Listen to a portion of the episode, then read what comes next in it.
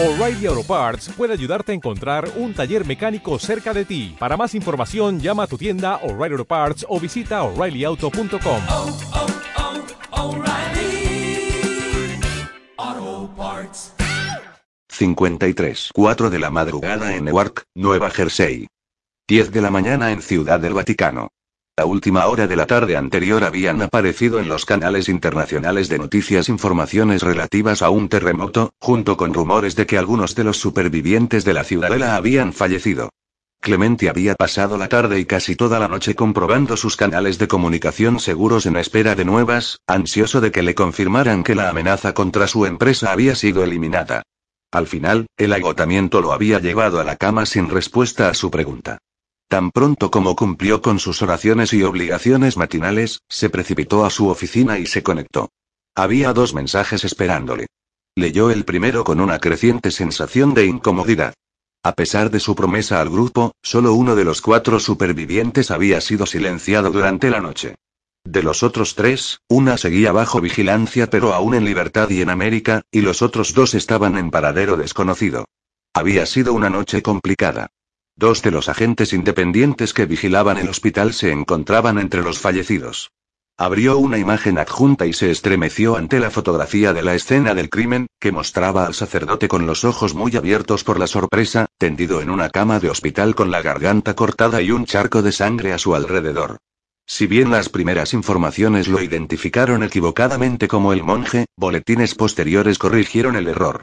En aquellos momentos el monje estaba oficialmente desaparecido, junto con Leif Adamsen y Gabriel Mann, el superviviente que más parecía preocupar al grupo. Cerró el primer correo electrónico y abrió el segundo, con fecha de unas horas después que el primero, esperando mejores noticias. Lo había enviado el tercer agente, y contenía un informe detallado sobre la vigilancia de la mujer desaparecida. Clementi recorrió con la mirada los datos del vuelo que había tomado y el detalle de que un policía había ido a recogerla al aeropuerto. El mensaje contenía también una foto adjunta bajo una nota explicativa. El sujeto fue visto leyendo este libro durante el vuelo. Abrió la imagen, y contuvo la respiración al ver la tablilla, uno de los pocos ejemplos existentes del lenguaje perdido que no estaban en posesión de la ciudadela. La chica había subrayado una línea de símbolos y a su lado había escrito algo que le congeló la sangre. La llave. Había traducido correctamente una lengua que solo sabían leer él y muy pocas personas más en el mundo y que era un factor principal en su deseo de restaurar la iglesia. Se fijó en los signos de interrogación. ¿Indicaban que solo era una conjetura? ¿O acaso que desconocía su importancia? Entonces vio algo más subrayado en la página, suficiente para acabar de formarse una opinión. Era Lilla, la llave de todo. Sin duda sabía algo, y eso la hacía muy peligrosa. El tiempo para actuar con cautela había pasado. El día anterior había sido una tortura tomar una decisión, ahora no vaciló. Había llegado demasiado lejos para retroceder ahora. Abrió una ventana del correo y tecleó una breve respuesta. Silencia la chica de inmediato. Espero noticias suyas en una hora. 54 Newark, Nueva Jersey, aquí lo tienes. Ski empujó la puerta con un gesto dramático que la habitación de hotel no merecía. Era escueta y funcional, y no mucho mayor que la cama doble que contenía. Frente a esta, una magra cantidad de luz del alba se colaba por una ventana sencilla tras la cual se podía contemplar un primer plano de una pared de ladrillos. Es perfecta, dijo Liz traspasando el umbral. Ski permaneció en el pasillo, nervioso como si aquello fuera una cita, y buscó algo en el bolsillo de la chaqueta. Toma, dijo, tendiéndole un teléfono móvil barato. Tiene unos 50 pavos de crédito. Úsalo si necesitas llamar a alguien. Es virtualmente ilocalizable. Liv lo tomó, agradecida. He grabado mi número por si necesitas ponerte en contacto conmigo con urgencia. Relájate un rato, ¿vale? A continuación asintió, como respondiendo a su propia pregunta, dio media vuelta y desapareció. Ski no era dado a grandes demostraciones de emoción, pero tenía un gran corazón y eso valía por todo. Liv cerró la puerta tras de sí y giró la cerradura hasta el tope antes de revisar su entorno. En buena medida, no era muy distinto a la habitación del hospital de ruina. La decoración era algo mejor y tenía cama doble, pero aparte de eso mostraba la misma sosería institucional. Ski le había explicado por el camino que el hotel hospedaba a testigos clave y miembros de jurados durante los juicios importantes. La había registrado bajo un nombre ficticio y datos falsos para que su nombre y su número de pasaporte no aparecieran en ninguna base de datos. Eso la mantendría fuera de circulación, al menos durante un tiempo, y se sintió un poco más a salvo. Sacó el portátil y el cargador de la bolsa y los enchufó en la repisa que servía de escritorio.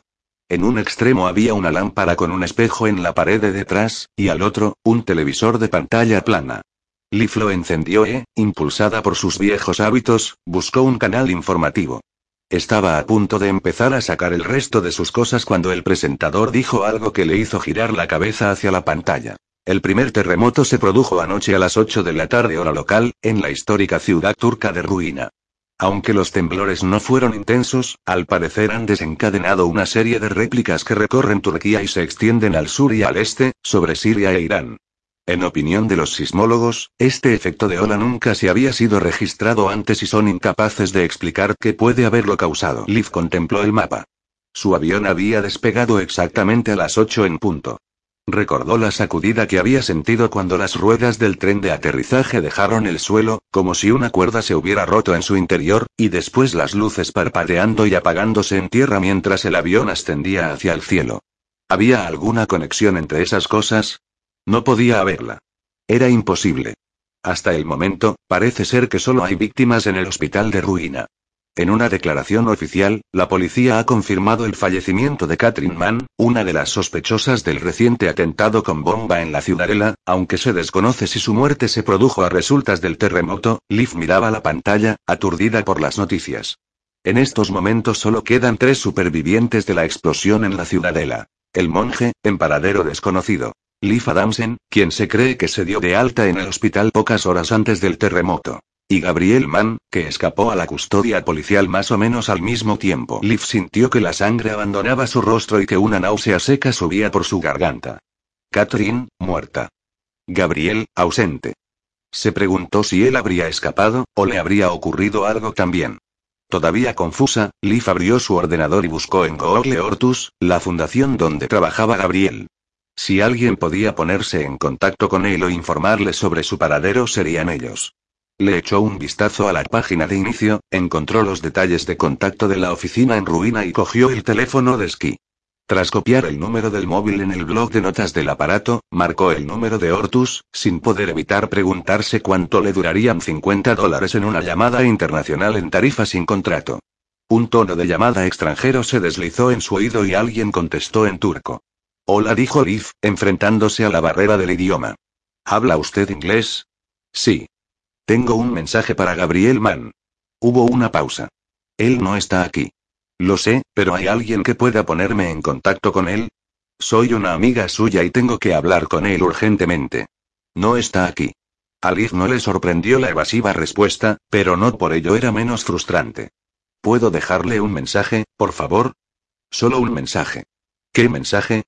Dígale que llame a Liv. Él lo entenderá. Y, por favor, es muy urgente. Le leyó a la mujer su número de móvil, le dio las gracias y colgó. No había manera de saber si su mensaje sería transmitido o si iría a parar a la papelera.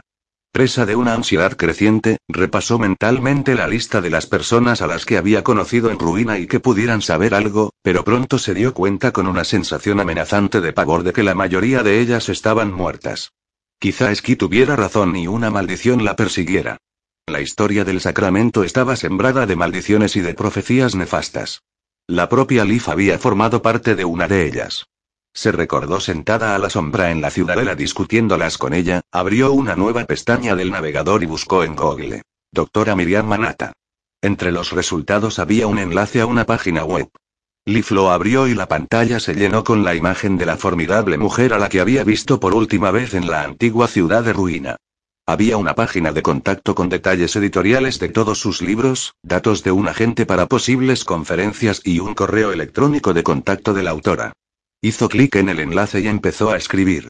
Doctora Anata, soy Lifa Damsen. Si sabe cómo comunicarse con G, por favor, dígale que me llame urgentemente. Estoy a salvo y este número es seguro. Copió el número del móvil de esquí en el mensaje y lo envió. Mientras lo veía abandonar la bandeja de salidas, una sensación de inutilidad y frustración se apoderó de ella. Se estaba quedando sin opciones y no había llegado a ninguna parte. Volvió a los resultados de Google y desplazó la lista en busca de otro número. En una o dos horas podría llamar a algún compañero del periódico y pedirles que sacaran de la base de datos un número fijo o móvil de la doctora Anata. Pero no quería esperar tanto, ni tampoco entablar conversación con un reportero que inevitablemente querría saber qué le había pasado en las últimas dos semanas. Desde algún lugar del pasillo llegó el sonido solitario de una puerta al cerrarse, seguida de unos pasos apresurados. Se le ocurrió que podría quedarse allí sentada todo el día, si le apetecía, hasta que Ski regresara y le dijera amablemente que necesitaban la habitación y le preguntara si había alguien con quien ella pudiera quedarse. Pero no había nadie. Su familia había muerto. Todo lo que ella había sido ya no existía. Se preguntó cuántos de los inquilinos de esa habitación habrían experimentado ese mismo sentimiento. Testigos clave disponiéndose a quemar sus viejas vidas al dar testimonio en juicios importantes. Quizá la habitación estaba empañada de algún modo por tantos pensamientos desolados sobre historias perdidas y futuros inciertos. Qué fácil sería rendirse en una habitación como aquella con vistas a una pared de ladrillo. Inquieta por el siniestro callejón sin salida que estaba enfilando su mente, Liv se obligó a actuar. Vació el resto del contenido de su bolsa de viaje en la cama y empezó a doblar la ropa, ordenando las escasas pertenencias que aún poseía. Colocó el libro de historia en la mesita de noche junto con su blog de notas y encontró el sobre que había contenido el dinero turco. Estaba a punto de tirarlo a la papelera cuando se le ocurrió que los pocos recibos que conservaba tal vez pudieran darle alguna pista sobre dónde había estado durante su estancia en ruina. Dentro había un par de recibos de taxi, otro de una comida, y un enorme trozo de papel doblado. Lo abrió, suponiendo que sería una cuenta de hotel detallada o algo meramente informativo. No estaba preparada en absoluto para lo que resultó ser. Una cara del papel estaba sombreada con carboncillo frotado sobre un relieve de piedra. En los blancos que dejaba el carboncillo se revelaban unos símbolos. Los mismos que había visto en el libro. Le dio la vuelta al papel y encontró una nota manuscrita. Esto no lo explicará todo, nada podría explicarlo, pero puede ser un punto de partida. Espero que después de facilitarle la salida de la ciudadela, las cosas cambien y podamos hablar de esto en persona. Pero si la ciudadela permanece cerrada, como bien podría ocurrir, quiero que sepa que siempre tendrá un amigo aquí. Para ponerse en contacto conmigo, vaya a confesarse a la iglesia pública y pregunte por el hermano Peacock.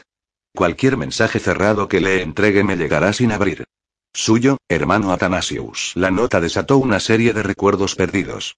Recordó al monje, su cabeza lisa brillante en la oscuridad de la capilla mientras los conducía a través de los túneles llenos de humo de la montaña y hacia abajo hasta el lugar por donde había irrumpido el mundo exterior. Les había ayudado a salir, y aún ofrecía ayuda. Giró la página y miró los símbolos calcados, tan extraños y sin embargo tan familiares.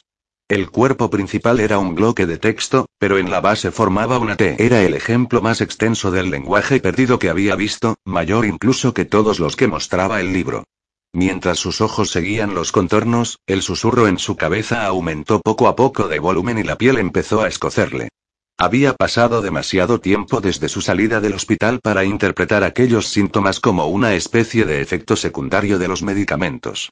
Cualquier cosa que los causara no era química. Su origen tenía que ser psicológico, o algo distinto que no estaba preparada para considerar. Extendió el papel en el escritorio y se concentró de nuevo en los símbolos. Casi de inmediato, el susurro aumentó de nuevo, y cuanto más se concentraba más se elevaba. Sofocó el ruido del tráfico procedente de la calle y llenó su cabeza mientras diminutos alfilerazos recorrían su piel. Liv se sobrepuso y se obligó a aguantar como si mantuviera una mano encima de una llama. El susurro cobró forma y se convirtió en una voz en su cabeza, y los símbolos que tenía ante sus ojos empezaron a cambiar, revelando palabras que lo explicaban todo. 55. Dick miraba el hotel desde una parada de autobús al otro lado de la calle. Su personaje de ajetreado hombre de negocios entonaba a la perfección con los trabajadores madrugadores de la periferia que iban y venían en los autobuses que circulaban regularmente. El coche patrulla había retrocedido un poco, con el único policía sentado en el asiento del conductor. Si se trataba de un novio, no se habían prodigado excesivas muestras de afecto. Una llamada rápida al hotel le había aclarado que no había ninguna Lifa Damsen alojada allí, al menos no oficialmente. El hecho de que el policía se las hubiera arreglado para registrarla con un nombre falso con tanta rapidez sugería la existencia de un sistema con el que todo el mundo estaba familiarizado y que nadie cuestionaba. Dado que el hotel estaba situado a la vuelta de la esquina del Tribunal Principal de Justicia, Dick llegó a la conclusión de que debía de ser una casa segura. Normalmente eso constituiría un grave problema. Las casas seguras estaban diseñadas específicamente para mantener alejada a gente como él, pero no había ningún coche patrulla y probablemente tampoco habría guardias apostados en los pasillos, con los ojos refulgentes por la sospecha y demasiado café. La chica se sentiría confortada por la ilusión de seguridad que ese lugar proporcionaba.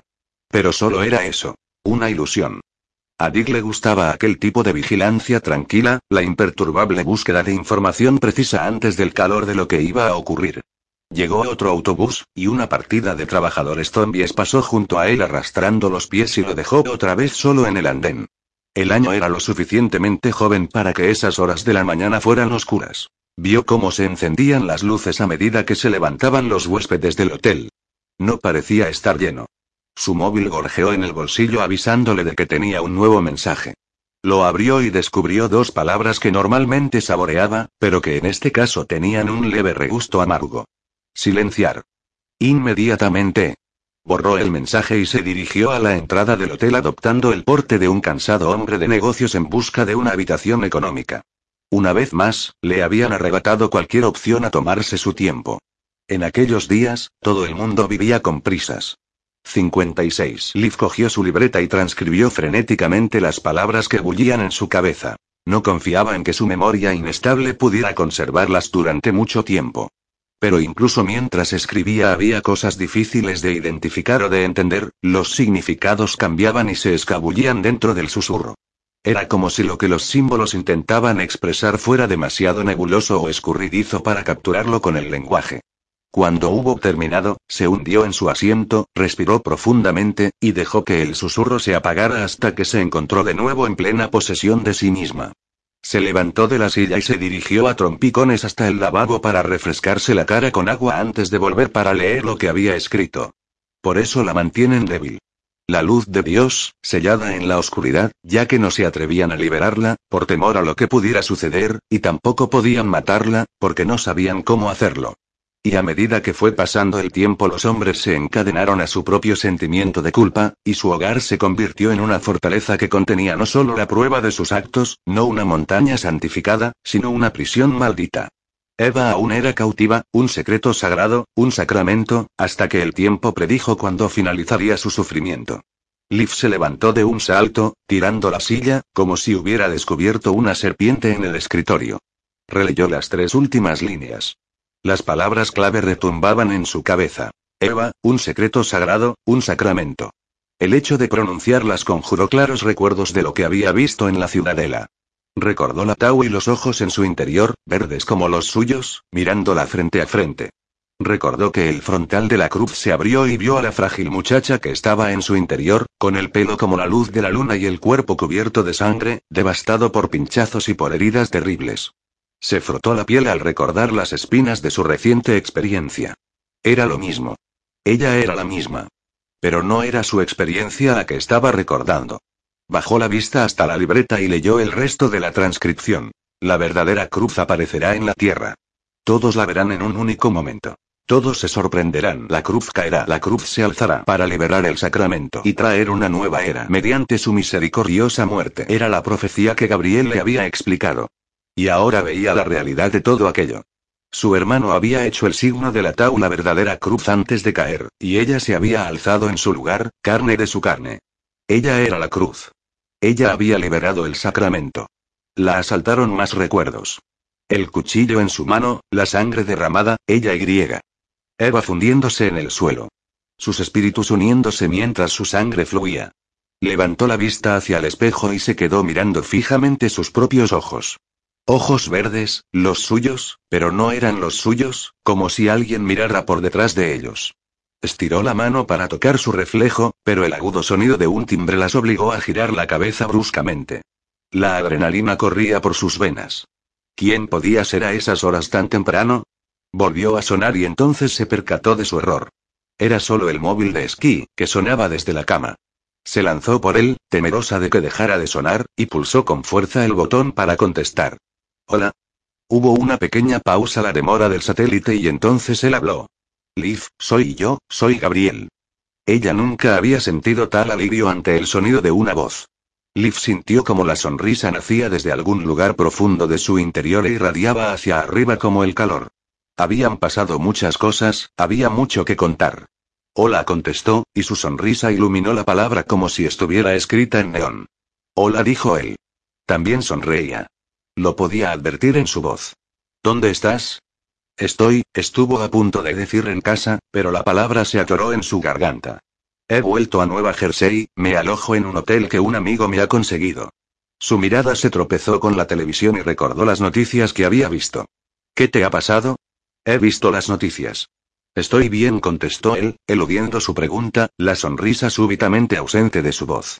Ya hablaremos de eso después. Ahora mismo urge ponerte a salvo antes de que la ciudadela te encuentre de nuevo. ¿Tienes tu portátil y acceso a Internet? Sí. ¿Has usado alguna vez Skype? Por supuesto. Skype era el amigo de todo periodista. Donde quiera que hubiera wifi se podía usar en lugar de un teléfono para hacer llamadas gratis. También funcionaba como un videoteléfono y su uso se extendía cada vez más para enviar noticias desde ubicaciones extranjeras problemáticas. Liv abrió la aplicación y copió la dirección de Skype de Gabriel. Luego pulsó nuevo contacto para hacer la llamada. 57. La recepcionista miró al hombre del traje arrugado que se dirigía torpemente hacia ella y activó su sonrisa corporativa. ¿Puedo ayudarle en algo, señor? Bueno, podría hablar con mi jefe y decirle que estos vuelos de madrugada están acabando conmigo. Dejó caer su bolsa del viaje y se inclinó pesadamente hacia el mostrador de recepción echando un vistazo a la pantalla del ordenador. ¿Tiene una reserva, señor? Dick inspiró hondo y expulsó el aire lentamente, fingiendo cansancio. No, me temo que no. Lo que tengo es una comparecencia en el juzgado más tarde y, después de una noche en blanco en el vuelo nocturno desde Londres, necesito descansar mi mente agotada durante una hora o dos. De lo contrario, no seré de mucha utilidad a mi cliente. Supongo que no en vano le llaman a esto el vuelo de los ojos rojos. Le alargó un pasaporte y una tarjeta de crédito falsificada con el mismo nombre supuesto del pasaporte. Veamos qué podemos hacer por usted, señor, dijo ella. Cogió los documentos y empezó a teclear. No necesito nada especial, dijo él, frotándose los ojos con el dorso de la mano, solo una habitación sencilla en la que no me despierten ni el ruido del tráfico ni la gente yendo a desayunar. La mujer seguía tecleando. Él se inclinó más hacia adelante con aire de complicidad. El mostrador crujió bajo su peso. De hecho, un abogado amigo mío me ha dicho que a veces contrata los servicios de este hotel para alojar a miembros del jurado o testigos en casos clave. Apuesto a que esas habitaciones son agradables y recogidas. Una de esas sería perfecta. Los dedos dejaron de teclear. La mujer pulsó la tecla de retorno, extrajo una tarjeta de plástico de una máquina codificadora y la deslizó en un tarjetero de cartón. Habitación 722 dijo, escribiendo el número en la tarjeta. Tome el ascensor hasta la séptima planta, está al final del pasillo a su derecha. ¿Necesita ayuda con el equipaje? Dick cogió la tarjeta junto con el pasaporte y la tarjeta de crédito y le guiñó un ojo a la recepcionista. No, gracias, contestó, levantando su bolsa y cargándola por el vestíbulo. Ya ha sido usted de gran ayuda. 58. A través de los altavoces estéreo del portátil de Liv se oían los rápidos pitidos del número marcado. Aún estaba conmocionada por el flujo de recuerdos que el texto transcrito le había devuelto. Incluso con todo su escepticismo y racionalidad, lo que había leído tenía cierto sentido. Explicaba por qué podía entender una lengua antigua de la que nunca había oído hablar y que nunca había estudiado. Explicaba por qué sentía la picazón de aguijones cada vez que el susurro se alzaba. Pero no ofrecía explicación alguna a qué era la llave ni qué tenía que hacer con ella. El tono de marcado cambió a uno de llamada. Liv se aclaró la garganta y se acomodó en la silla, repentinamente nerviosa por ver a Gabriel de nuevo. En la pantalla se abrió la imagen de la webcam de Liv mostrando una imagen de baja resolución de sí misma que exageraba su aspecto cansado y desgreñado. Miró con disgusto su cabello y se frotó los círculos oscuros bajo los ojos como si fuera suciedad que pudiera limpiar. Pensó en cortar la conexión y lavarse la cara otra vez para intentar aparecer más presentable, pero un clic interrumpió el sonido de llamada y la pantalla principal se abrió. La voz de Gabriel se materializó primero, con una tonalidad más rica como había soñado por teléfono y tan profunda como ella recordaba. Liv. ¿Me oyes? Allí estaba él, mirándola con el ceño fruncido por la preocupación y los ojos azules ardientes en la pantalla. Ella alargó la mano involuntariamente para tocar su cara. E dijo. Una sonrisa suavizó los rasgos de él, y también alargó la mano. Era la primera vez que se veían desde que la policía turca se lo había llevado y él le había dicho que fuera a algún sitio seguro, prometiéndole que la encontraría. Y ahora había cumplido su promesa, aunque no fuera exactamente la reunión que ambos habían imaginado. Tengo que mostrarte algo, dijo Liv, tomando el pedazo de papel que había encontrado en el sobre. Me lo dio el monje que me ayudó a escapar de la montaña. Dime si puedes entenderlo, porque resulta que yo sí. Sostuvo el papel cerca de la pantalla y a 6.500 kilómetros de distancia, en ruina, los símbolos se enfocaron. Lo sostuvo el suficiente tiempo para que él pudiera traducirlo. Cuando lo volvió a bajar, la doctora Anata se había reunido con Gabriel en la pantalla. Por la expresión de sus caras pudo ver que los dos lo habían leído. Por supuesto, dijo Anata. ¿Qué otra cosa podía ser el sacramento sino algo de la divinidad original? Es lo único lo bastante antiguo o poderoso para que tenga sentido. El sacramento es la diosa de la tierra, atrapada en la oscuridad por hombres envidiosos, y tú la has liberado. La profecía se ha completado. Liv meneó la cabeza y soltó el aire lentamente. He de deciros que tengo muchos problemas con todo esto. Hace un par de semanas me hubiera reído en vuestra cara si me hubierais contado la mitad de las cosas que ahora me tomo en serio. Supongamos, pongamos por caso, que todo esto fuera cierto. Entonces, ¿por qué me siento como una mierda? Si algún espíritu divino ha entrado en mí, ¿no me debería sentir divinamente? ¿Y por qué recibo mensajes susurrados que no tienen ningún sentido? ¿Y cómo es que esos maníacos de la ciudadela todavía están matando a todo el mundo? A mí no me da la impresión de que se haya completado nada. Gabriel y Anata intercambiaron miradas. ¿Qué? preguntó Liv. Hay una segunda profecía, explicó Gabriel, la profecía del espejo, y es la continuación de la primera. Sostuvo el diario de Oscar cerca de la webcam y la pantalla de Liv se llenó con los familiares símbolos. El susurro se alzó de nuevo cuando ella los miró y transcribió la traducción en su libreta, directamente debajo de la otra. Incluso mientras la estaba transcribiendo entendió su significado. Se había preguntado qué era la llave, y ahora lo sabía. Era ella misma. La llave abre el sacramento. El sacramento se convierte en la llave. Y toda la tierra temblará. La llave debe acudir al hogar del mapa estelar para extinguir allí el fuego del dragón dentro de un ciclo completo de la luna. Si la llave se destruye, la tierra se resquebrajará y una plaga prosperará, señalando el fin de los días. Había anhelado volver a casa desde que se despertó en el hospital. En ese momento había pensado que era su instinto de supervivencia la que la impulsaba a volver a lo que le resultaba familiar y seguro, de nuevo en América, lejos de las oscuras y amenazadoras calles de ruina. Ahora se dio cuenta de que se trataba de algo muy distinto. No era su propio hogar el que había ansiado y continuaba ansiando, sino el lugar del que procedía el sacramento. La llave debe acudir al hogar del mapa estelar, repitió. Sí, dijo la doctora Anata. El hogar al que se refiere la profecía del espejo es el hogar original de todos nosotros, el lugar donde el sacramento caminó por primera vez. El Edén. De nuevo Liv sintió que su yo racional recibía un duro golpe. La profecía del espejo no deja lugar a dudas, prosiguió Anata, el dragón es el símbolo del fuego y de la destrucción. Si el sacramento no llega a tiempo a casa, al Edén, se nos echará encima el fin de los tiempos. ¿De cuánto tiempo disponemos? Diecisiete días, tal vez menos. ¿Y si fracasamos? El fin de los días está descrito en el libro del Apocalipsis de San Juan. Un anticristo llegará a la tierra trayendo plagas, hambre, terremotos e inundaciones. Los océanos se alzarán y se tragarán las montañas, y éstas se derrumbarán en el mar. Las ciudades serán destruidas. La vida tal como la conocemos se extinguirá y los justos serán conducidos en presencia de Dios. Liv se hundió en la silla. Gabriel se inclinó hacia adelante hasta que su cara ocupó toda la pantalla. Conseguiré un medio de transporte seguro para traerte de vuelta aquí. Todas las antiguas tierras bíblicas están cerca de ruina y allí es donde tenemos que buscar. Para cuando llegues habré averiguado un modo de entrar en la ciudadela. Liv reaccionó rápidamente. ¿Qué? Allí fue donde Oscar escondió el mapa estelar. Si no lo encontramos, no hallaremos el Edén. De nuevo la ciudadela tiraba de ella con su oscura gravedad. Había huido tan lejos como había podido y allí estaba ahora de nuevo, temblando todavía por la larga sombra que proyectaba, su destino entrelazado con los secretos que albergaba y que ahora iban con ella. Entonces un pensamiento la sacudió. Cogió la hoja de papel, releyó la nota de Athanasius, miró a Gabriel y sonrió. Creo que sé cómo podemos entrar en la ciudadela, dijo. 59. Las puertas del ascensor se abrieron y Dick avanzó por la moqueta azul grisácea de la séptima planta.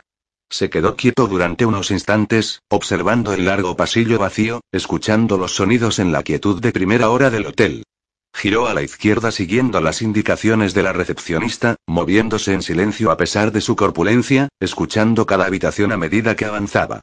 Pasó junto a una bandeja cubierta con los restos mordisqueados de un pedido del servicio de habitaciones y un par de puertas con los carteles de no molestar colgando de las asas. El resto de las habitaciones parecían estar libres. El brazo hidráulico de una puerta de emergencia situada más allá de la escalera principal siseó cuando lo accionó para continuar por el pasillo. Su propia habitación quedaba atrás, pero pasó de largo guiado por su agudo instinto depredador y atraído por un débil murmullo al final del pasillo. Siguió la procedencia del sonido, apenas más audible que un susurro, hasta que estuvo frente a la puerta de donde provenía. Dick alargó la mano y tocó su superficie con las yemas de los dedos. Podía sentir las pequeñas vibraciones que procedían del otro lado. Se inclinó hacia adelante y pegó la oreja a la puerta.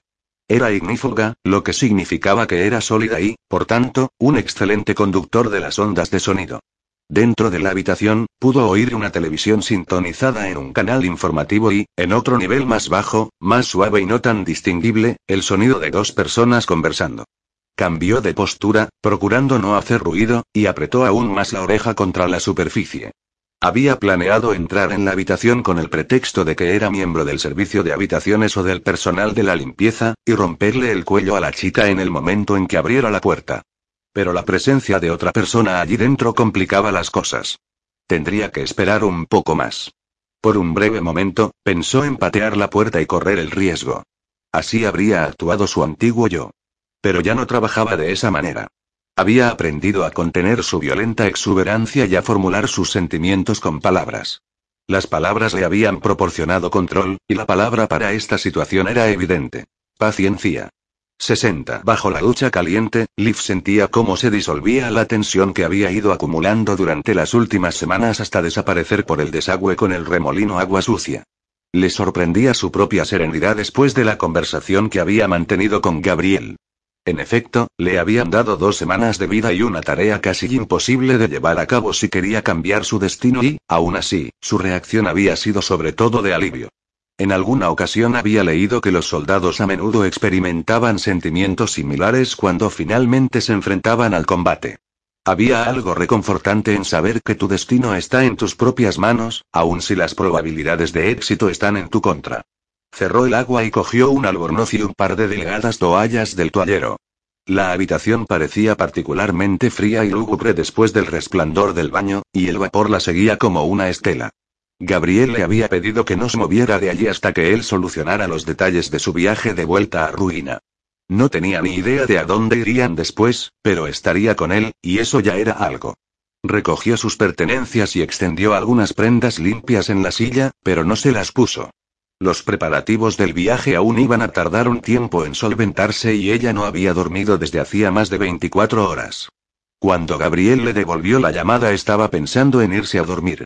Después de secarse, envolvió la toalla más pequeña alrededor de su cabello húmedo y se acurrucó en la cama. Sintió en su piel el tacto de las sábanas almidonadas y frescas. El colchón era firme, pero le pareció hecho de las más finas plumas. Afuera se oía el zumbido creciente del tráfico matinal de la gente que se dirigía al trabajo. Le pareció extraño estar allí, tumbada en la anodina habitación de un hotel corporativo de Nueva Jersey, planteándose un viaje que al final la llevaría al jardín del Edén. La idea se le antojaba absurda, como llamar a un agente de viajes e intentar reservar un vuelo a Mordor. En su vaga educación religiosa, había dado por supuesto que las historias de la creación y el jardín del Edén eran leyendas. Nunca se le había ocurrido que pudieran ser reales. Alargó la mano hacia la mesita de noche y abrió el cajón. Su curiosidad superaba su agotamiento. Por supuesto, el cajón contenía una copia de la Biblia de Gedeón, el único libro que se puede encontrar en cualquier habitación de hotel de Estados Unidos. Lo abrió por el Génesis y leyó en diagonal las primeras páginas. El fino papel Biblia parecía demasiado endeble para sostener el peso de las palabras impresas en él. En el décimo verso del segundo capítulo encontró un pasaje muy interesante. Y salía del Edén un río para regar el huerto, y de allí se repartía en cuatro brazos. El nombre del uno era Pisón. Este es el que rodea toda la tierra de Avila, donde hay oro. Y el oro de aquella tierra es bueno. Hay allí también bedelio y ónice. El nombre del segundo río es Gion. Este es el que rodea toda la tierra de Etiopía. Y el nombre del tercer río es Idekel. Este es el que va al oriente de Asiria. Y el cuarto río es el Eufrates. La legendaria historia estaba trufada de nombres de lugares reales, actuales. Etiopía, Asiria, Eufrates. Ella siempre había entendido la historia de la caída del hombre como una parábola, una metáfora de ideas teológicas más elevadas. Esta vez lo leyó al pie de la letra, como un relato auténtico del exilio, una narración ágil y terrible en la que el hombre ya había sido expulsado del paraíso antes del final del siguiente capítulo.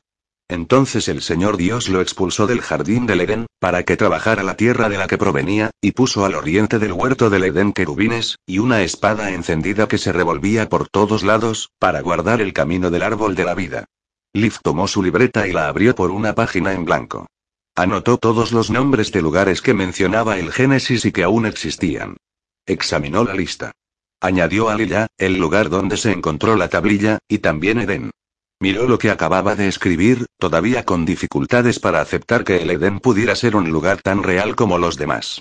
Añadió unos signos de interrogación al lado de la palabra antes continuar leyendo en busca de más pistas que pudieran señalarle dónde estaba su destino. Pero al final, la riqueza del lenguaje y el cansancio pudieron con ella. A mitad del capítulo 4, poco después de que Caín diera muerte a Abel, se le cerraron los ojos y el libro resbaló de su mano. En su cabeza había columnas de fuego y ríos contemporáneos que fluían por una tierra ancestral llena de oro y de ónice. 61. Badiyat al-Sham. El fantasma seguía al convoy a través del desierto a una distancia segura, cauteloso por los M60 y por los guardias armados hasta los dientes del último camión. Era fácil rastrearlos. Los tres vehículos levantaban suficiente polvo como para marcar su posición a kilómetros de distancia, y su caballo era tan veloz como el convoy en la tierra áspera por la que avanzaban. Después de casi una hora, la nube de polvo desapareció, un indicativo de que el convoy se había detenido. Siguió las huellas de los neumáticos hasta que sintió que se estaba acercando. Entonces dejó su caballo a la sombra de una berma y cubrió el resto de la distancia a pie. Casi había llegado a lo que creía que era su posición cuando oyó un disparo. Deslizó su AK-47 de la espalda y se lo puso al hombro a la vez que se tiraba al suelo. Escudriñó el camino delante de él y vio una espiral de polvo que se levantaba como vapor en la distancia. Por el sonido, dedujo que debía de ser un arma corta, por lo que no era probable que él fuera el destinatario del disparo. Aún así, el fantasma se mantuvo en posición agachada para acercarse. Los camiones estaban aparcados a la sombra de otro montón de escombros, consecuencia de que allí se cavaban nuevos agujeros.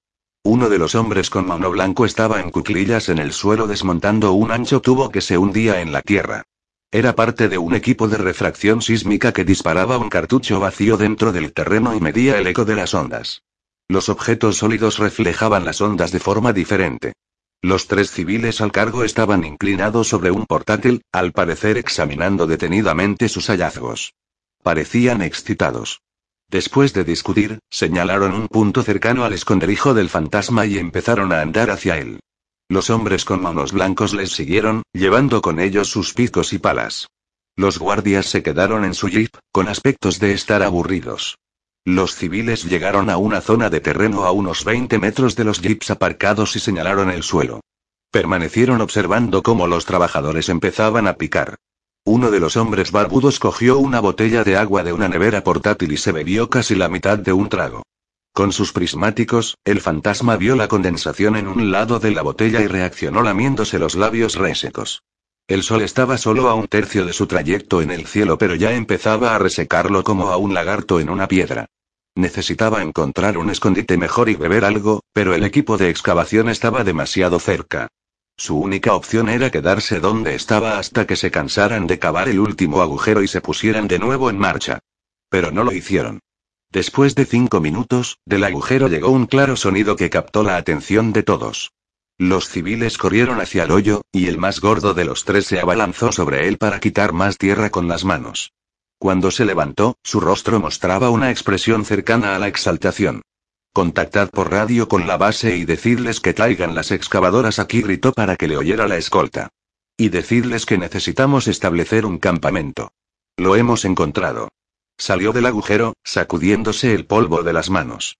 Dios sea loado, lo hemos encontrado.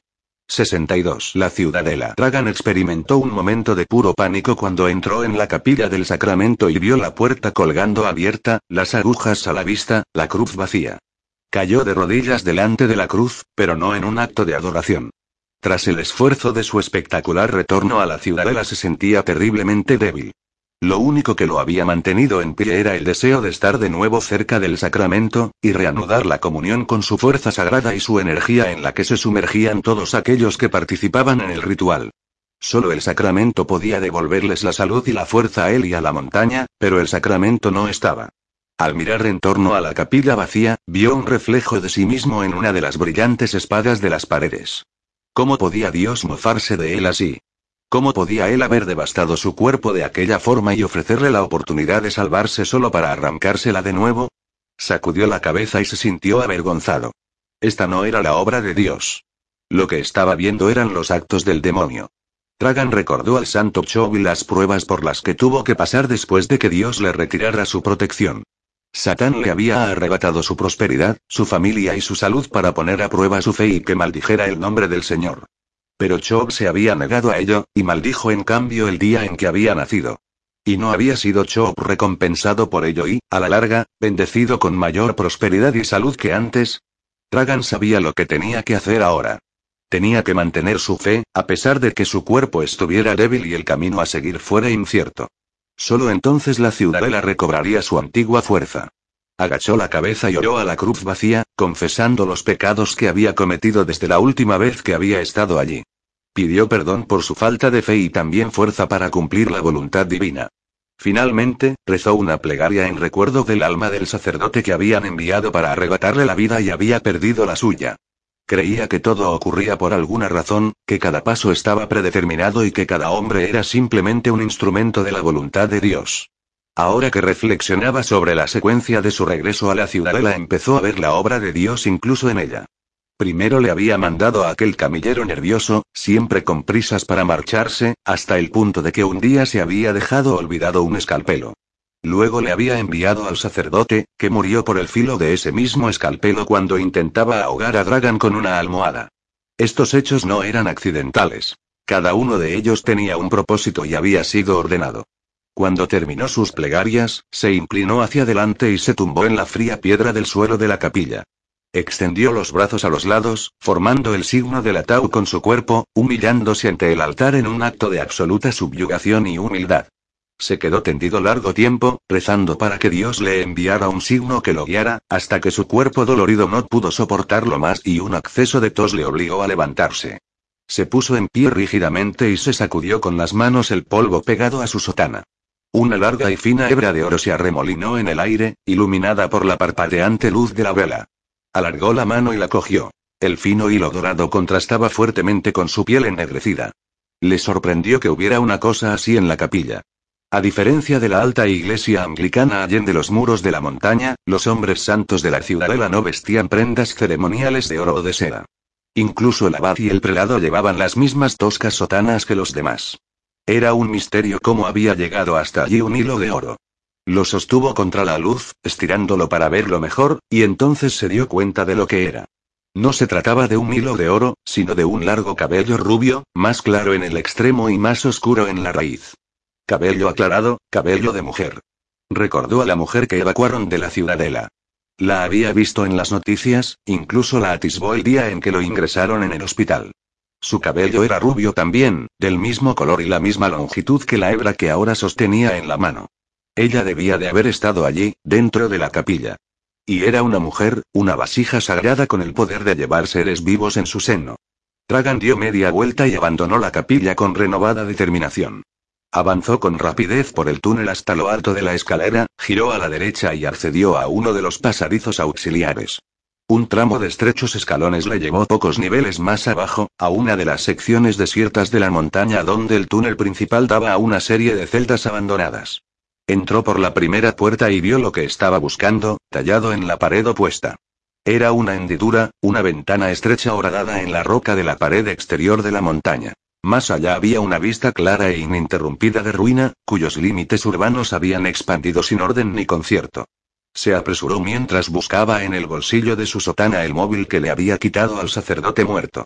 Normalmente, la entrada a la cueva de la ascensión exigía que cada recién llegado se desnudara. Un renacimiento simbólico, pero también una medida práctica para asegurar que ningún elemento del mundo exterior se introdujera en la montaña. Dadas las inusuales circunstancias de su retorno, se había prescindido de esa costumbre y no habían detectado el teléfono de su bolsillo. Lo encendió y el dispositivo se iluminó.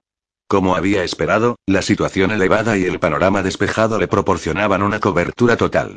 Sus entumecidos dedos negros movieron por las teclas navegando por el menú hasta que encontró el identificador de llamadas. Solo había un número en la lista, con varias llamadas entrantes y salientes en los últimos días. También había recibido mensajes de texto del mismo número.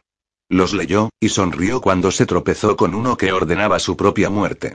Seleccionó el número del que provenía y presionó el botón de devolución de la llamada.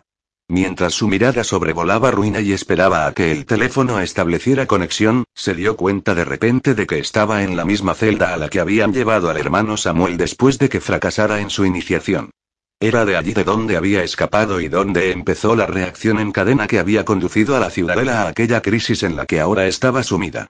Qué dulce ironía si el retorno de su hermana completaba el círculo y ponía de nuevo las cosas en su sitio. Ella debió de llevarse el sacramento fuera de la montaña. Solo ella podía traerlo de vuelta. El teléfono sonó. Tragan esperó. Entonces, como si Dios lo hubiera ordenado, alguien lo cogió. 63. Ciudad del Vaticano. Clementi deambulaba por su despacho esperando recibir la confirmación de su primera orden cuando el teléfono sonó en su bolsillo. Apagó el cigarrillo y contestó. ¿Tiene noticias? Sí. La voz tenía mucho acento y no le era familiar. Tengo noticias desde la tumba. Clementi no dijo nada, temiendo que fuera una trampa. No se preocupe, continuó la voz, no estoy enfadado porque ordenara matarme. Entiendo mejor que la mayoría la necesidad de esas reglas de absoluto secretismo. Solo estoy sorprendido de que no lo intentara antes. Por desgracia, el sacerdote que envió a tal fin no pudo matarme, sino que fue al revés.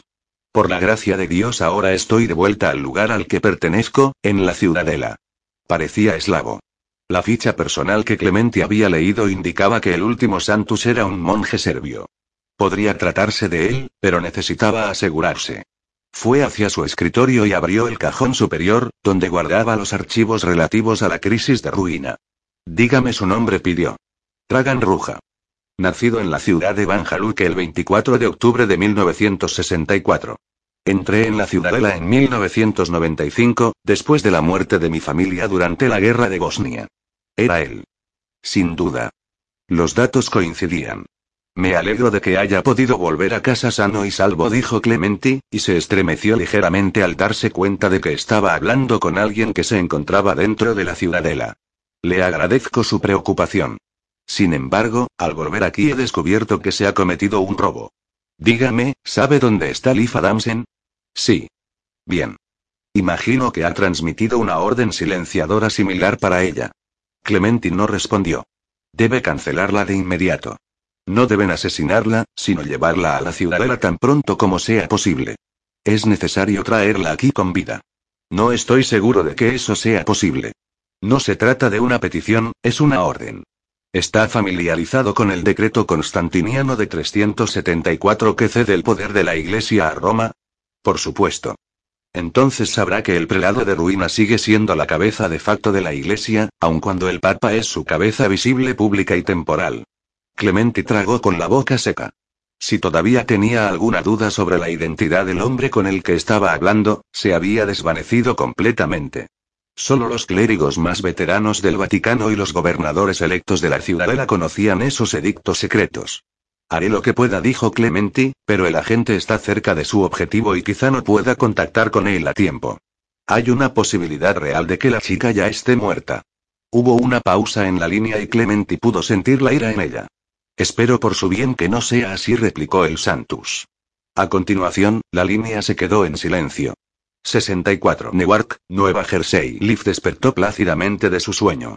Fuera se oía el zumbido bajo y sordo del tráfico de la calle. La luz se filtraba suavemente a través de las cortinas revelando que aún era de día, aunque no tenía ni idea de qué hora era. Podía haber dormido unos cuantos minutos, unas horas o incluso varios días. Parpadeó, y miró en torno de la habitación. Su portátil estaba en el mismo sitio donde lo había dejado, cerrado y apagado. Su chaqueta seguía colgada del respaldo de la silla. La Biblia de Gedeón yacía abierta en la cama allí donde había caído después de resbalar de su mano. Nada estaba fuera de lugar, aunque había algo diferente. Tardó en percatarse de qué era. Por primera vez en semanas no había tenido la pesadilla.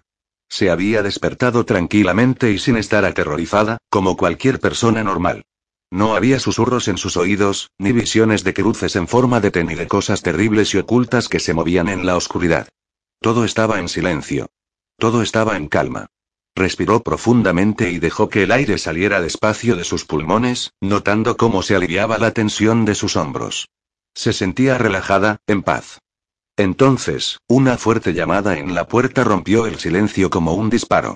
Liv se sentó erguida en la cama y miró a la ventana, repasando la corta lista de personas que sabían que estaba allí. Gabriel, Esquí, la doctora Anata. Nadie más. Lo más probable era que fuera Esquí para interesarse en persona por su estado, pero se resistía a contestar y confirmar su presencia en la habitación antes de saber con certeza quién estaba al otro lado de la puerta. Otro golpe, fuerte y enfático, la hizo saltar de la cama. Nadie se había identificado aún. Incluso el servicio de habitaciones ya se hubiera anunciado a esas alturas. Se deslizó silenciosamente de la cama y se envolvió en el albornoz mientras examinaba sus opciones. No había ningún sitio donde esconderse en la pequeña habitación, nada a la vista que pudiera usar como arma. La habitación era una trampa. Se entraba y se salía por la misma puerta. Se deslizó alrededor del borde de la cama y, manteniéndose lo más alejada posible de la puerta, recogió el móvil de esquí del escritorio y copió rápidamente en él el número de la centralita que figuraba en el material de escritorio del hotel. Si quienquiera que estuviese afuera intentaba entrar en su habitación, se encerraría en el baño y llamaría a seguridad, gritaría que la estaban violando, lo que fuera con tal de que se marchara. Empezaba a moverse cuando una voz la llamó y se quedó paralizada. Liv. Gabriel. Había pronunciado su nombre sin pensar y, en el silencio que siguió, se arrepintió instantáneamente. Quienquiera que estuviera afuera solo había dicho una palabra sofocada por el grosor de la puerta. Era Gabriel, Imposible, había hablado hacía poco con él en ruina, a mediodía de viaje. A menos, podía ser que hubiera dormido más tiempo de lo que imaginaba. Realmente estaba muy cansada. Liv. La voz otra vez, tan parecida a la de él. Espera un segundo, contestó, tras ser consciente de que no tenía sentido seguir actuando con cautela. ¿Cómo has llegado tan rápido? He venido en el primer vuelo. Has debido de pasar todo el día durmiendo. Era él. Liv sintió una varada de calor en la piel y se apresuró hacia la puerta, abriéndola sin pensárselo ni un segundo. La golpeó otra explosión de calor procedente del pasillo, aún más caliente que el aire de su habitación. Allí estaba Gabriel, de pie, un poco alejado de la puerta, con los brazos a los costados. Parecía ligeramente incómodo. Era tal como lo recordaba, su piel blanca que parecía aún más pálida por sus ropas y su cabello negros. El azul frío de sus ojos era la única nota de color en el pasillo sin ventanas. Le miró a la cara y sonrió, pero él no le devolvió la sonrisa. Una lágrima surcaba su mejilla, y era como si el calor derritiera el hielo azul de su pupila. Lo siento, dijo. Entonces el pasillo estalló en llamas.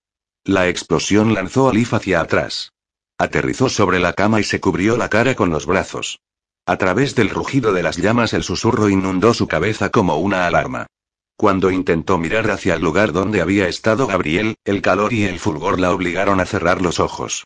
Se levantó y trató de acercarse a la puerta, cubriéndose la cara con la manga del albornoz, deseando que Gabriel hubiera sobrevivido a aquel horno.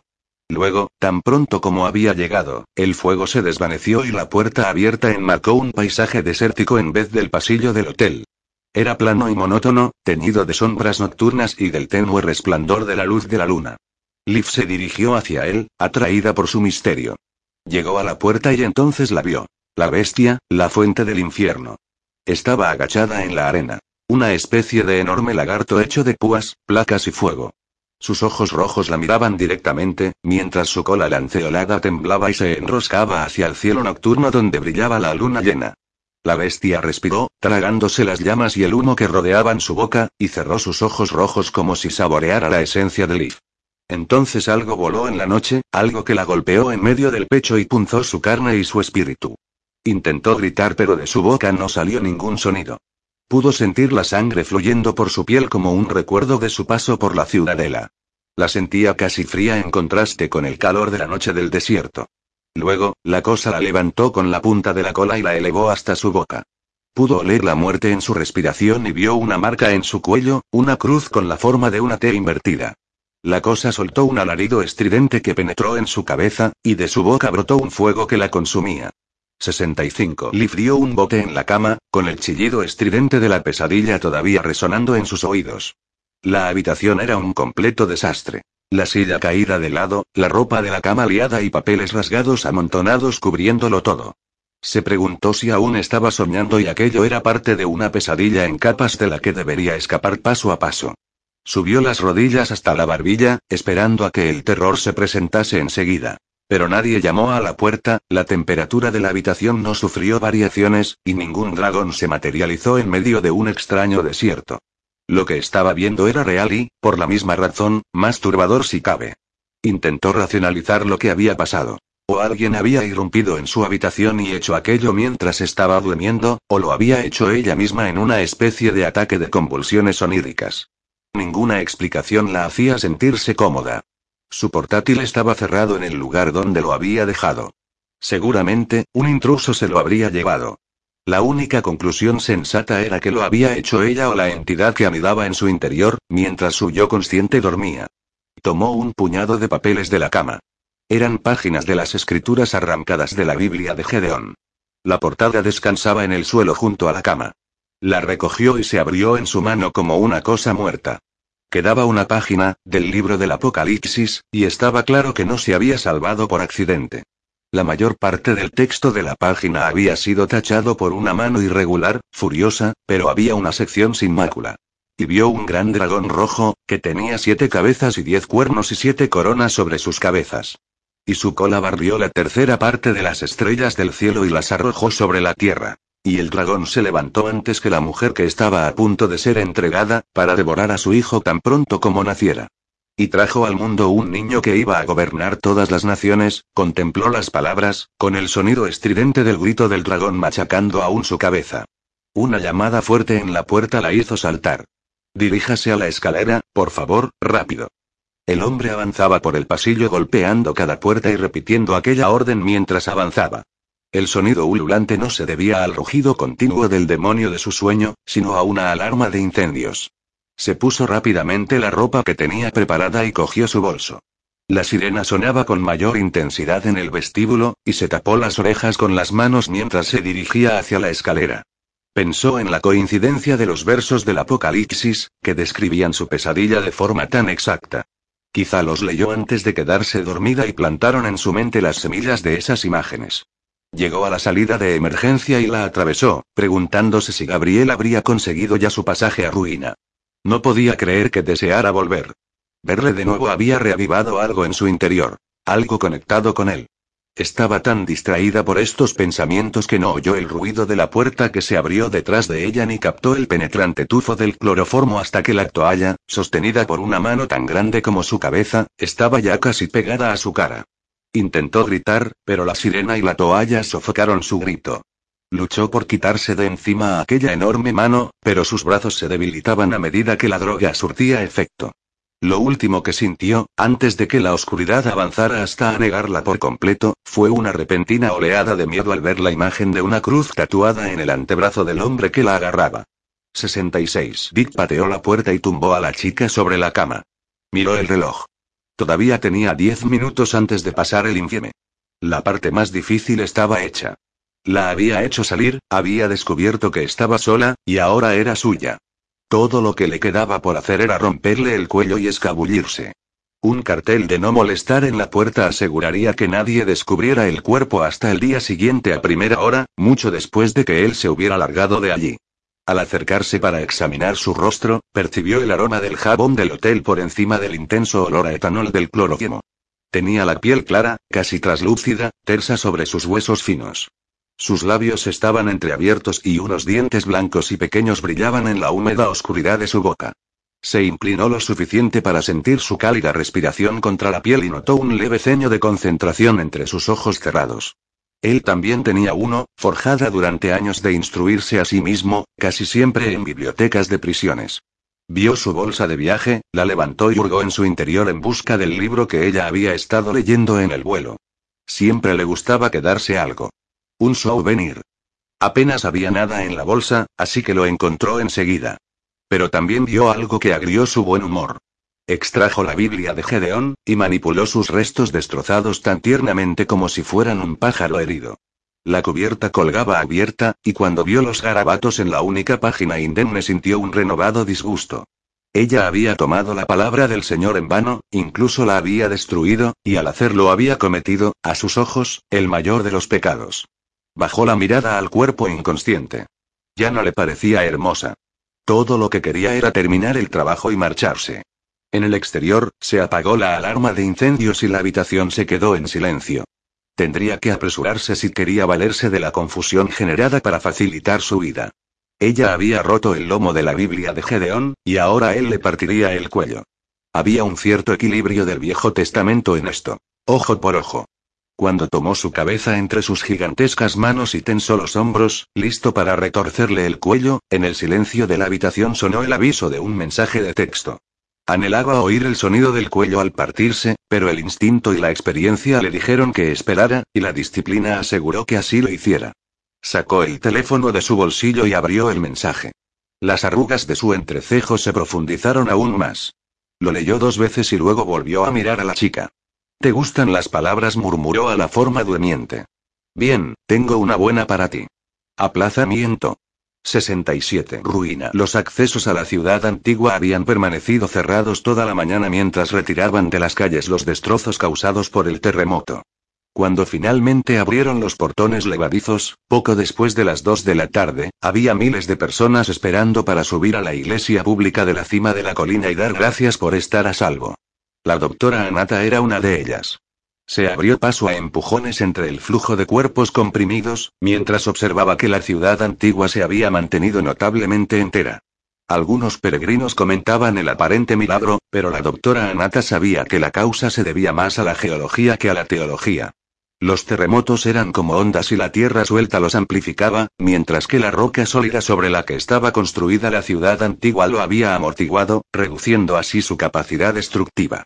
El terremoto había alcanzado menor intensidad allí, esa era la única diferencia. Tardó cerca de 40 minutos en llegar a la cima de la colina y acceder al frío y monolítico interior de la iglesia. Estaba abarrotada de penitentes y zumbaba con la mezcolanza de los sonidos y la energía nerviosa de los turistas y los fieles congregados para elevar sus plegarias de perdón, gracias o contrición. La doctora Anata zigzagueó entre los feligreses mientras caminaba por el suelo enlosado directamente hacia el confesonario del rincón más alejado de la iglesia. Gabriel se había ofrecido a ir, pero la normalidad volvía a la ciudad y había demasiada gente buscándole.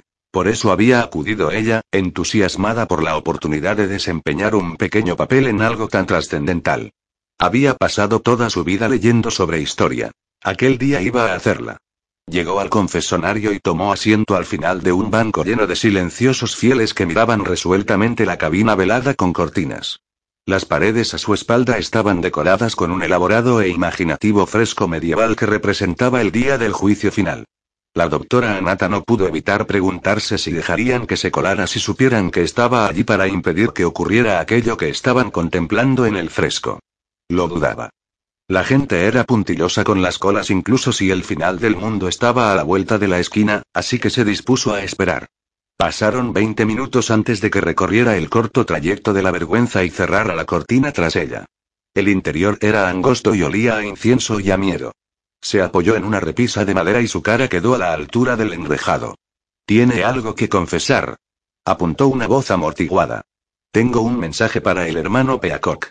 Hubo una breve pausa. Después, la persona que estaba allí sentada se levantó prestamente y se marchó sin decirle una palabra. La doctora Anata escuchó el sonido de los pasos que se alejaban fundiéndose con el bullicio de la iglesia. No sabía qué había esperado, pero, ciertamente, no esa espantada súbita y silenciosa que la había sumido en un estado de nervios. Ella era una académica, no estaba habituada a las situaciones de riesgo, y su mente se debatía imaginando todo tipo de escenarios que involucraban a guardias de seguridad e interrogatorios brutales. Solo la importancia del mensaje que llevaba y todo lo que dependía de su entrega evitaron que se escabullera cuando aún tenía oportunidad. Un momento más tarde, el frutfru de la cortina al otro lado del enrejado le indicó que ya era demasiado tarde para huir. Una voz diferente habló, tan cerca que la hizo dar un salto. Soy el emisario del hermano Peacock, dijo la voz. ¿Tiene un mensaje para él? Sídemelo a mí y me aseguraré de que lo reciba, confidencialmente. La doctora Anata sacó un sobrecerrado del bolsillo. Tengo una carta para él. Entonces incline su cabeza ante Dios y rece para que lo reciba. Ella obedeció. Una pequeña sección del panel se deslizó y dejó una abertura entre los dos cubículos. Alargó la mano y pasó el sobre por ella. Hubo un pequeño estira y afloja cuando lo cogieron de su mano, y luego el hueco se cerró tan rápido como se había abierto. ¿Cuándo recibirá el mensaje el hermano Peacock? preguntó. Pero no hubo respuesta. Quienquiera que hubiera recogido el sobre ya se había ido. 68. La cuarta planta del edificio de la policía de ruina estaba tan animada y caótica como de costumbre. Voces elevadas y timbres de teléfono inundaban la amplia sala que olía a café recalentado y a estrés. El problema principal al que debían enfrentarse era el saqueo. Cuando empezó el terremoto, los oportunistas habituales acechaban en la oscuridad, escudriñando las tiendas y los negocios reventados por los temblores. A la cruda luz del día, cuando ya la alegría por seguir con vida había remitido y todos centraron su atención en asuntos más mundanos, descubrieron que les habían robado. Tan pronto como se restableció el suministro eléctrico, y los teléfonos con él, la sección de robos del Departamento de Robos y Homicidios se desbordó. Arcadian estaba sentado tras su mesa en el rincón y se esforzaba por aislarse del ajetreo.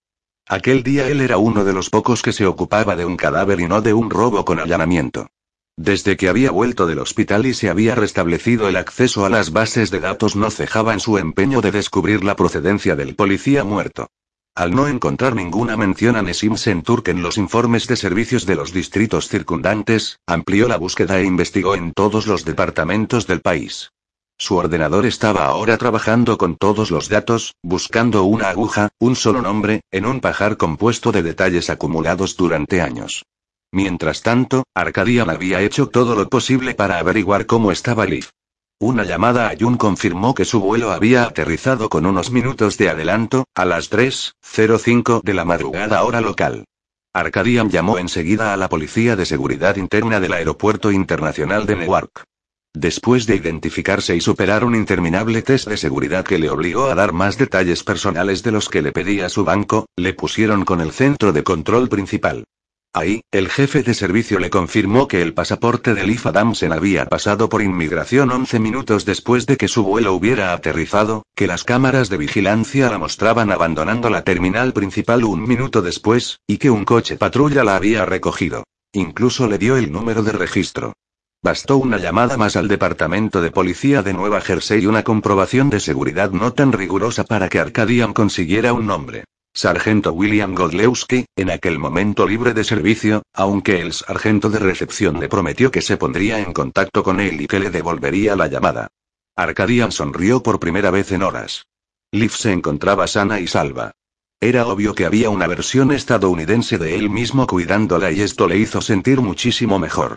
Pasó al siguiente asunto de su lista de tareas pendientes, marcó una extensión y se tapó la oreja para silenciar el bullicio de la oficina. Seguridad del pabellón. Suleiman. Soy Arcadian. Hola.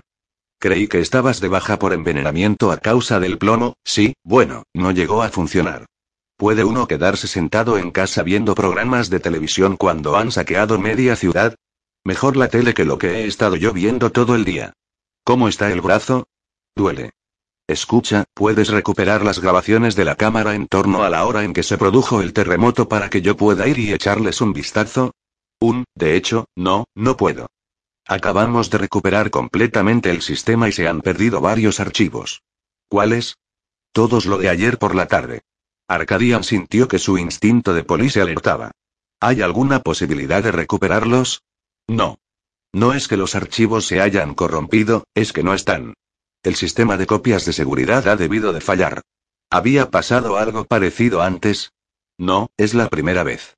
¿Alguna idea acerca de qué ha podido causar esto? Suleiman suspiró como un lampista a punto de darle a un cliente el elevado presupuesto relativo a un trabajo complicado. Pudo deberse a montones de cosas. Hubo un escape de agua que entró en las celdas cuando los aspersores estallaron, eso pudo desactivar algo. De todas formas, el sistema es una mierda y siempre se está averiando. Sí, además, sufrimos un gran terremoto, saca tus conclusiones. Arcadian sospechaba que no era nada de eso. Resultaba demasiado oportuno, y los ficheros que se habían perdido eran demasiado específicos. De acuerdo, gracias, Suleiman. Dime algo si aparecen. Lo haré, pero yo de ti me lo tomaría con calma. Colgó el teléfono y echó un vistazo a la ajetreada sala, preguntándose si el que había destruido los archivos estaría ahí en ese momento. Un pitido lo obligó a prestar atención a la pantalla. El sistema había hallado una coincidencia. La primera hoja de un informe de servicio ocupaba la pantalla, con una fotografía de un hombre menudo con gafas en una esquina. No se parecía en nada al cadáver de la gente que Arcadian había visto en la calle. Lo único que coincidía era el nombre, el número de placa y el hecho de que ambos hombres estaban muertos. El auténtico subinspector Nesim Senturk había servido en el distrito principal metropolitano de la policía de Estambul y había sido asesinado en acto de servicio un año antes, durante una redada contra un traficante de drogas. Quienquiera que estuviera en aquellos momentos en la mesa de autopsias en la morgue de ruina era un impostor, infiltrado en el cuerpo con un nombre y número de placa auténticos por obra de alguien con acceso a los archivos de la policía. Fuera quien fuese el que estaba detrás de todo esto debía de ser una persona destacada, poderosa y con excelentes contactos. El teléfono sonó entre el estrépito de la sala. Arcadian contestó, llevándoselo a una oreja y tapándose la otra con una mano. Hola, soy el sargento Godlewski, del Departamento de Policía de Nueva Jersey. Tengo un mensaje en relación con Lifa Damsen. Arcadian cambió al inglés. Sí, gracias por llamar tan rápido. ¿Sabe a dónde ha ido? La pregunta golpeó a Arcadian. Creía que aún estaba con usted, lo estaba. La dejé en un hotel seguro hace unas horas, pero cuando volví para comprobar si estaba bien se había marchado. Todas sus cosas han desaparecido también y la habitación está hecha un desastre. Skill habló de las páginas arrancadas de la Biblia, y Arcadian sintió un escalofrío al comprender quién se había llevado a Liv. Hola, buenos días, mi pana. Buenos días, bienvenido a Sherwin Williams. ¡Ey! ¿Qué onda, compadre? ¿Qué onda? Ya tengo lista la pintura que ordenaste en el ProPlus app. Con más de 6.000 representantes en nuestras tiendas listos para atenderte en tu idioma y beneficios para contratistas que encontrarás en aliadopro.com. En Sherwin Williams somos el aliado del PRO.